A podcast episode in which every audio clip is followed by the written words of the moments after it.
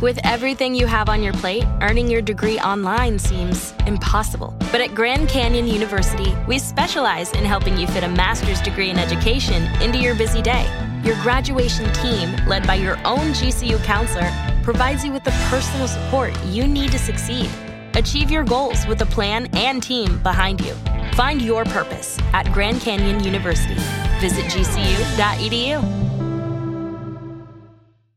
El verano llega con nuevos sabores a The Home Depot. Encuentra ahorros en asadores, como el Next Grill con cuatro quemadores de gas propano ahora en compra especial, a solo 199 dólares. Para hacer comidas de todos los sabores y cumplir con todos los antojos. Desde una clásica carne asada, con elotes y cebollita, hasta jalapeño poppers, para darle un toque picante a la reunión. Prueba nuevos platillos y sabores este verano, con ahorros en asadores de The Home Depot. Haces más, logras más. Lo mejor, lo más impactante, está por venir en Tu vida es mi vida. De lunes a viernes a las 8 por Univisión. El siguiente podcast es una presentación exclusiva de Euforia On Demand. Bueno, anoche la Cámara de Representantes, tarde en la noche, sin que hubiese mucha atención de nadie, luego de que el caucus fuera el lunes pasado, aprobó a los Sukusumuku la enmienda o la derogación a la ley 80 que ustedes saben que era la ley que tenía la protección o por lo menos tenía la compensación por despido injustificado en la empresa privada y que se ha convertido en el punto focal de lo que aquí llaman una reforma eh, laboral o por lo menos el plan fiscal de la Junta de Supervisión Fiscal. Esto ha traído mucho dolor dentro del PNP porque se ha convertido en un asunto demasiado público que ha tenido una repercusión y ya tiene una repercusión política mucho mayor de la que nadie pudo haber previsto y que tiene a la legislatura del PNP en, dividida por la mitad en cuanto a qué respaldan unos y qué respaldan otros. El último capítulo de esta novela había sido que el Senado a las millas y sin encomendarse con nadie, había aprobado una versión del proyecto de Fortaleza con enmiendas, entre las cuales incluía que la aplicabilidad de la derogación de la ley 80 sea prospectiva y no retroactiva, creando con eso una especie de doble vara en el régimen de recursos humanos en el sector privado, pero obviamente con una salida airosa para el presidente del Senado que ha escogido esta como la batalla suya del cuatrienio el presidente del Senado se ha convertido dentro del PNP en lo que en el cuatrienio pasado fue la alcaldesa Carmen Yulín Cruz con el asunto en aquel momento del IVA y de la reforma contributiva que propuso Alejandro García Padilla y que la acción de concertada de Carmen Yulín y su grupo logró derrotar. Y esa fue la pelea de Carmen Yulín, de la cual ella salió airosa y todos los que con ella pelearon salieron reelectos, mientras los demás murieron políticamente, incluyendo al gobernador. Y el presidente del Senado, Tomás Rivera Chats, decidió que esta pelea de la ley 80 es su pelea del cuatrienio para tratar de hacer el mismo milagro de Carmen Yulín Cruz en el cuatrienio anterior. Bueno, pues la Cámara, que se había quedado dada y que un poco se había quedado fuera de base después de la acción del Senado unilateralmente, anoche le devuelve, por así decirlo, la bofetá al Senado y aprueban el proyecto del gobernador Nadie pensaba que tenían los votos. Lo que se decía es que la acción de Tomás Rivera Chatz había dejado sin votos al PNP en la Cámara. Y el presidente de la Cámara bajó el proyecto con los votos. Y una enmienda un poco rara, que esto tendrá que pasar muchos crisoles, y ahora yo les voy a decir, son cogebobos que hicieron allí, pero, pero la enmienda fundamentalmente es que se crea un fondo eh, público para indemnizar a cualquier empleado que pueda reclamar que fue despedido injustificadamente, una cosa que es absurda, es decir, poner fondos públicos a responder por lo que es una responsabilidad del patrono, de los patronos privados. Yo estoy seguro que eso no pasa ningún crisol constitucional, pero eso fue lo que se aprobó para que sirva, por así decirlo, ¿no? de eh, aceite lubricante político para la mayoría PNP que está preocupada por su subsistencia política ante este issue. Antes de seguir, déjenme explicarle por qué ese, esa enmienda de ese fondo es un cogebobo que anoche los representantes PNP le metieron al proyecto y, y, le voy a explicar no solamente eso, sino por qué la Junta de Supervisión lo aplaudió inmediatamente. Porque vamos a repasar rápidamente, este país está en quiebra. Cuando digo que está en quiebra, digo que el gobierno central, donde van a estar depositados los fondos de ese fondo, valga la redundancia, el dinero de ese fondo, está acogido al capítulo 3 de la ley de quiebras. Quiere decir que cualquier reclamación que no esté contenida en las disposiciones reglamentarias, en las disposiciones presupuestarias, o que se derive de la litigación de algún tipo de derecho que pueda tener cualquier grupo en el país, ante la aplicación del capítulo 3 de quiebra de la ley promesa se convierte en una acreencia, es decir, en un reclamo de algún acreedor o de algún deudor, eh, de algún bonista sobre los fondos del gobierno de Puerto Rico. Es decir, cada persona que lleve una causa por despido injustificado contra, girando contra los fondos o el dinero de ese supuesto fondo creado, se convierte en un acreedor y las acreencias bajo el capítulo 3 tienen que ir a ser dilucidadas en el tribunal. Y en el tribunal que preside la jueza Swain, allí se decide entre bonistas y acreedores lo que llaman los expertos en esto la prelación. La prelación, que quiere decir quién cobra primero, quién cobra después y quién no cobra si es que no hay dinero. Y entonces, pues, en ese montón de reclamos, de acreencias y de bonistas va a caer el famoso fondo especial este. Por lo tanto, mire, cobrarán cuando San Juan baje el dedo, pero para la proyección pública es buena la idea de que se creó este fondo, que es como un amortiguador de los daños que le pueda causar la aplicación de esta derogación a cualquier empleado que sea despedido. Y es un incentivo realmente del gobierno al despido de empleados, vamos. Se va a incentivar porque el gobierno responde por cualquier tipo de causa que pueda haber eh, de esa naturaleza. Ahora, anoche yo tengo información buena de adentro y de altos niveles en la Cámara de Representantes que me dicen que se discutió entre los representantes que lo que iba a hacer la Cámara de Representantes, el Senado lo iba a avalar y que el Senado estaba alineado con la acción de la Cámara de Representantes y la creación de este fondo y todo lo que allí pasó anoche. Y por eso Johnny Méndez le informó a su caucus que esa era la situación política. Ya esto está hablado, nosotros vamos a hacer esto, esta es la salida que hemos encontrado, ya esto, el Senado va a concurrir y se acabó, y vamos a aprobarlo. Y así consiguieron los votos anoche. Por eso usted ha oído por ahí legisladores hoy diciendo, bueno, no sabemos qué fue lo que cambió de ayer a hoy, porque hoy sale el presidente del Senado y dice que él no va a darle paso en el Senado a la acción de la Cámara de Representantes y que sobre su cadáver eso se va a aprobar. De hecho, ha puesto una longaniza en su Facebook allí, hablando de que esto ha sido apresurado, que la aprobación que la Junta le dio a la acción de la Cámara es apresurada, que hay que eh, tener mesura, etcétera, etcétera. Porque aquí ahora comienza la última parte de este juego que yo les he ido adelantando aquí paso por paso desde que comenzó la disputa. Ahora, con la Cámara al otro lado, ya habiendo conseguido la mitad de la aprobación, comienza el juego entre el Ejecutivo y los políticos del PNP, alcaldes, representantes y otros, de dejar solo a Tomás Rivera Chats en esa lucha sin cuartel que él ha declarado sobre el asunto de, de esta derogación. Ahora empiezan las llamadas a los senadores, empiezan las negociaciones con los senadores. Tomás habla como si el Senado fuera él, porque lo es, él tiene control. Pero ahora empieza el esfuerzo para socavarle a Tomás ese control a base de amenazas, a base de eh, promesas a los senadores para ir consiguiendo poco a poco los votos que necesitan de aquí al 27 de junio, que es la fecha límite en que la Junta puso para que esto se haya aprobado de una vez, o al 25, que es la última fecha para aprobación de medidas en la legislatura ante el final de la sesión.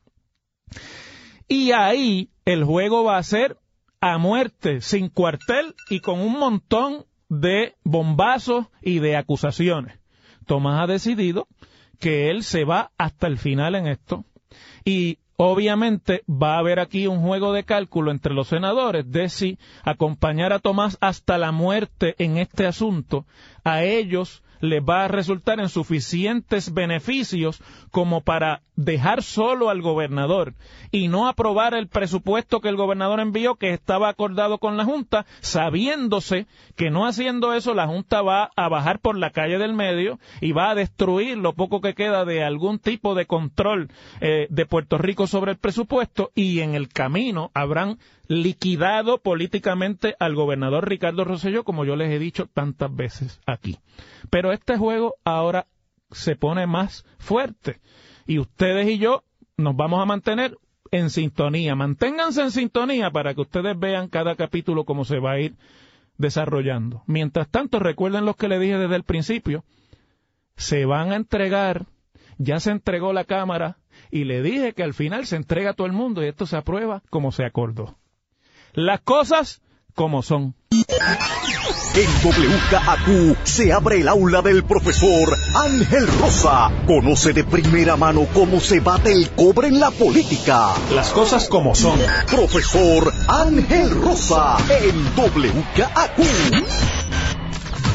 Bueno, usted se preguntará, ¿qué es lo que hay detrás de todos estos chanchitos y de todos estos acuerdos y por qué la Junta está tan suave con el gobierno y el acuerdo? Desde que comenzó a, discutirse el tema del acuerdo del gobernador con la Junta para el presupuesto, la prensa ha estado pendiente porque sospechosamente dentro de ese presupuesto se aprobaron unas partidas sin nombre que significan un aumento en el presupuesto de gastos de la oficina del gobernador.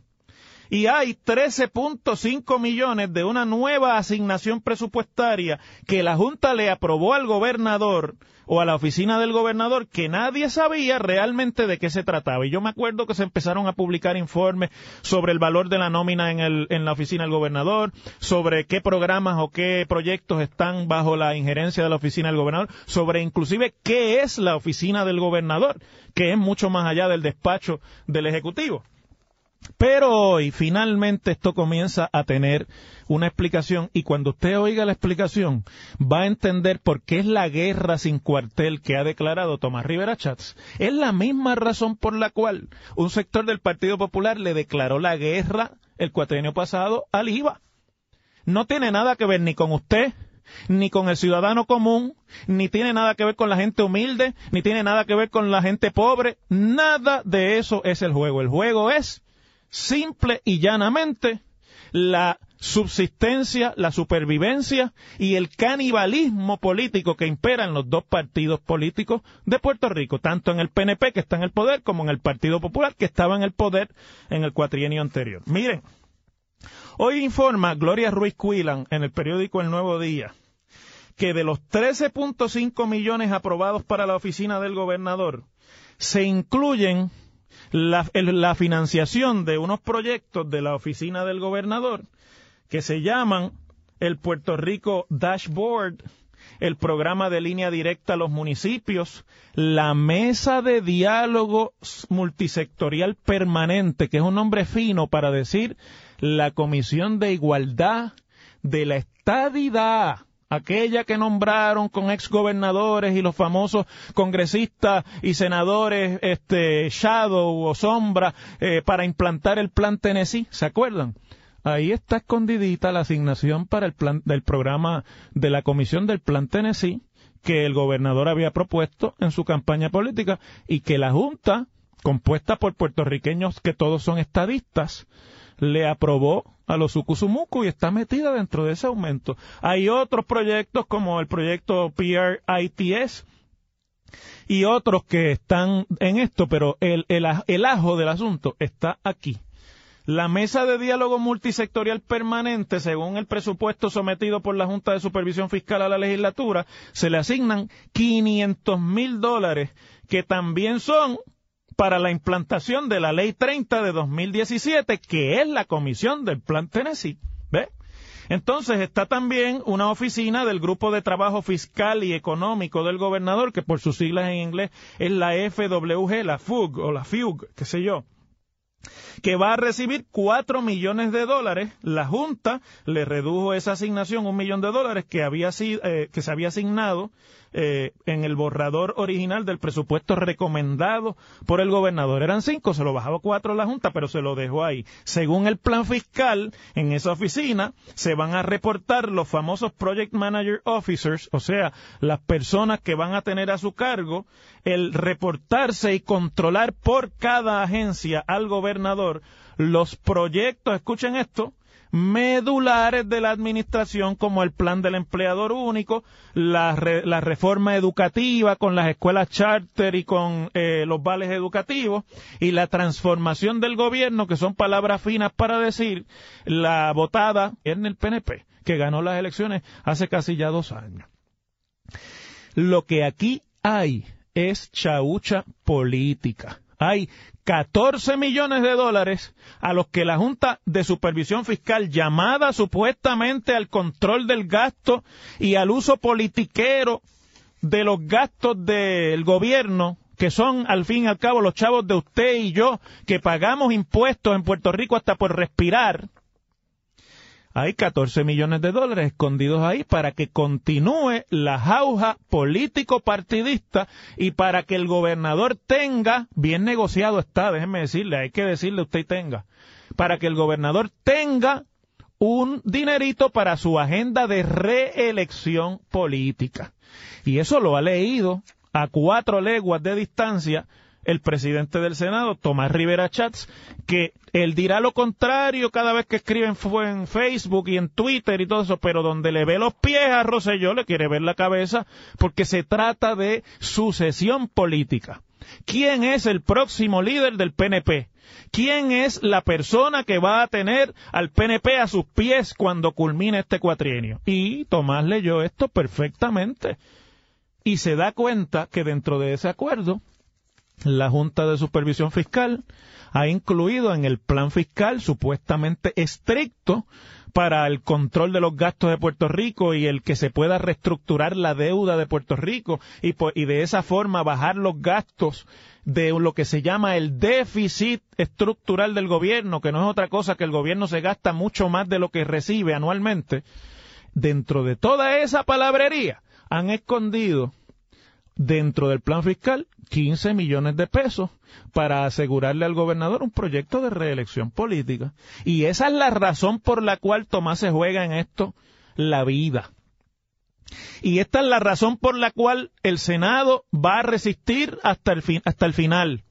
Esta es la razón por la cual van a tener que ir llamando uno a uno a los senadores PNP a la fortaleza para explicarle lo que hay aquí de verdad y lo que le va a ellos como políticos en juego a la hora de aprobar o no el presupuesto acordado con la Junta. Porque si se cae el acuerdo, nada de esto va. Y como nada de esto va, la viabilidad política del gobernador se pierde y hay que buscar un sucesor dentro del PNP. Y ya usted sabe quiénes están en fila para ser esos sucesores. Y ellos lo van a negar, pero mire, yo estuve allí, yo sé cómo se bate el cobre en la política puertorriqueña, yo vi esto pasar en el Partido Popular y lo veo transparentemente pasar también en el PNP. Se trata de la gobernabilidad del país en tiempos de crisis. Así que, déjenme decirle qué es lo otro que falta en esta ecuación. Por eso es que yo les digo que al final se van a entregar los senadores. Lo otro que falta en esta ecuación es algo que no entendieron la mayoría de mis colegas el cuatrienio pasado, cuando yo era senador del Partido Popular. Que la salvación individual no existe en la política puertorriqueña que la salvación dentro de los partidos políticos principales es del partido, no de las figuras. Que el elector puertorriqueño, aunque va despertando de ese sueño de entrega total a los partidos políticos, todavía no puede hacer la eh, diferenciación. Y a la hora de la hora, cuando pasa la tábula rasa, se la pasa al partido completo y se acabó lo de la salvación individual. Se pueden salvar individualmente aquellas figuras que son más grandes que el partido, que tienen obviamente un arraigo profundo, pero se salvan en minoría. Miren la delegación popular en el Senado este año, que son tres hasta por ley de minoría. Miren la delegación popular en la Cámara de Representantes este cuatrienio, que son el mínimo que se puede tener para que no se le aplique la ley de minoría a un partido. No existe la salvación individual.